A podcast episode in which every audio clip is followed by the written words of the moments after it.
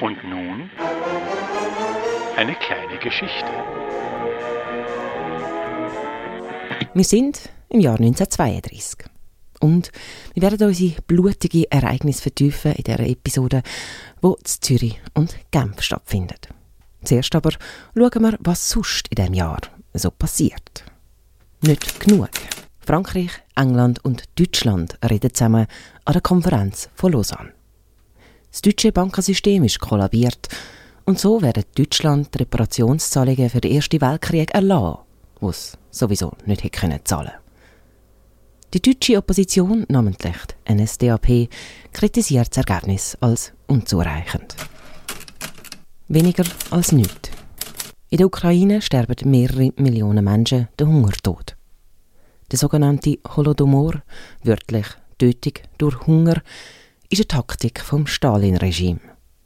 Die ukrainischen Bauern werden gezwungen, immer mehr Weizen zu liefern, trotz Missernten und Hunger. So soll die Sowjetrepublik russifiziert und alle Unabhängigkeitsideen im Keim erstickt werden. Vorwärts. In Deutschland wird die erste Autobahn eröffnet. Die Strecke zwischen Köln und Bonn heißt offiziell kreuzungsfreie Kraftfahrstraße. Die geläufige Meinung, das deutsche Autobahnnetz sei eine Idee der Nazis gewesen, stimmt nicht.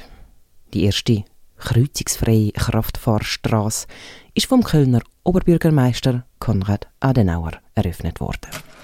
Abwärts. Die Weltwirtschaftskrise ist auf ihrem Höhe- oder eher Tiefpunkt mit dem negativen Allzeitrekord vom Dow Jones. Was das genau in Menschenleid und Menschenleben bedeutet, kann man nicht genau benennen. Nie hin.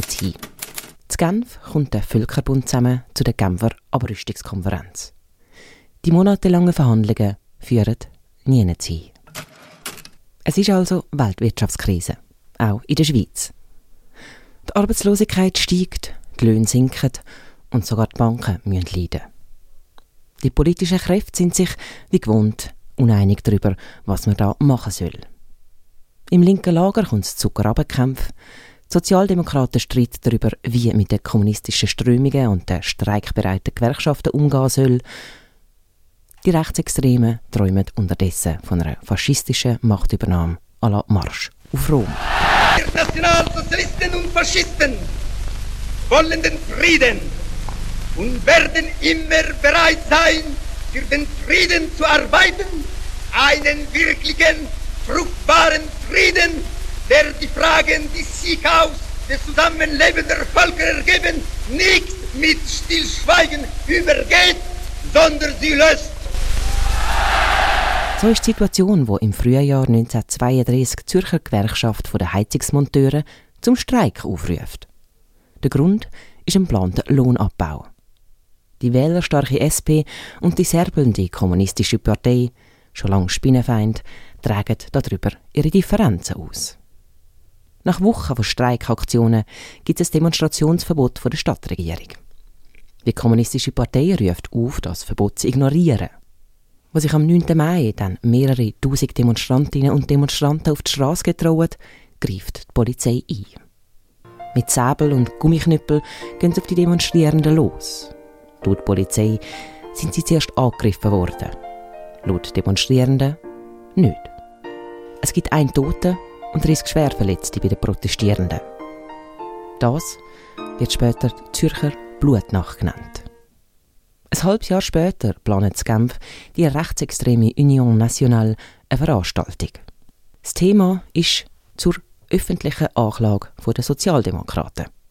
Gegen die haben die Union Nationale und die Bürgerlichen nämlich ein Bündnis geschlossen. Der Anführer ist der Georges Ultramare faschistischer Antisemit und Mussolini-Anhänger. Genève, mesdames et messieurs, ne serait plus fidèle à ses traditions les meilleures si elle s'obstinait à ignorer les pays où la jeunesse a triomphé. Oui, nous ressusciterons la Genève libre, gaie, frondeuse, indépendante,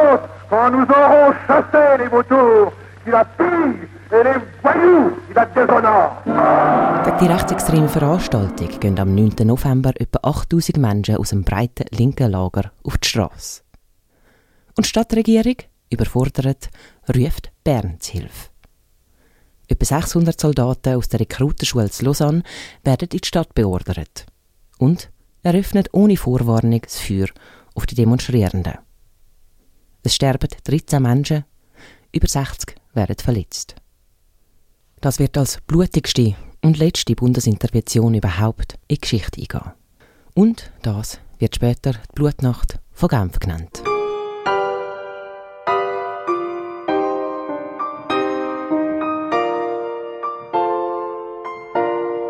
Jetzt gibt es natürlich einige Unterschiede zwischen den beiden Ereignissen. Der Unterschied, der mich interessiert, ist der im Nachspiel. Während sich in Zürich die Sozialdemokraten auf die Seite der Bürgerlichen schlönd und die Kommunisten allein für den Eklat verantwortlich machen, sieht es Genf anders aus.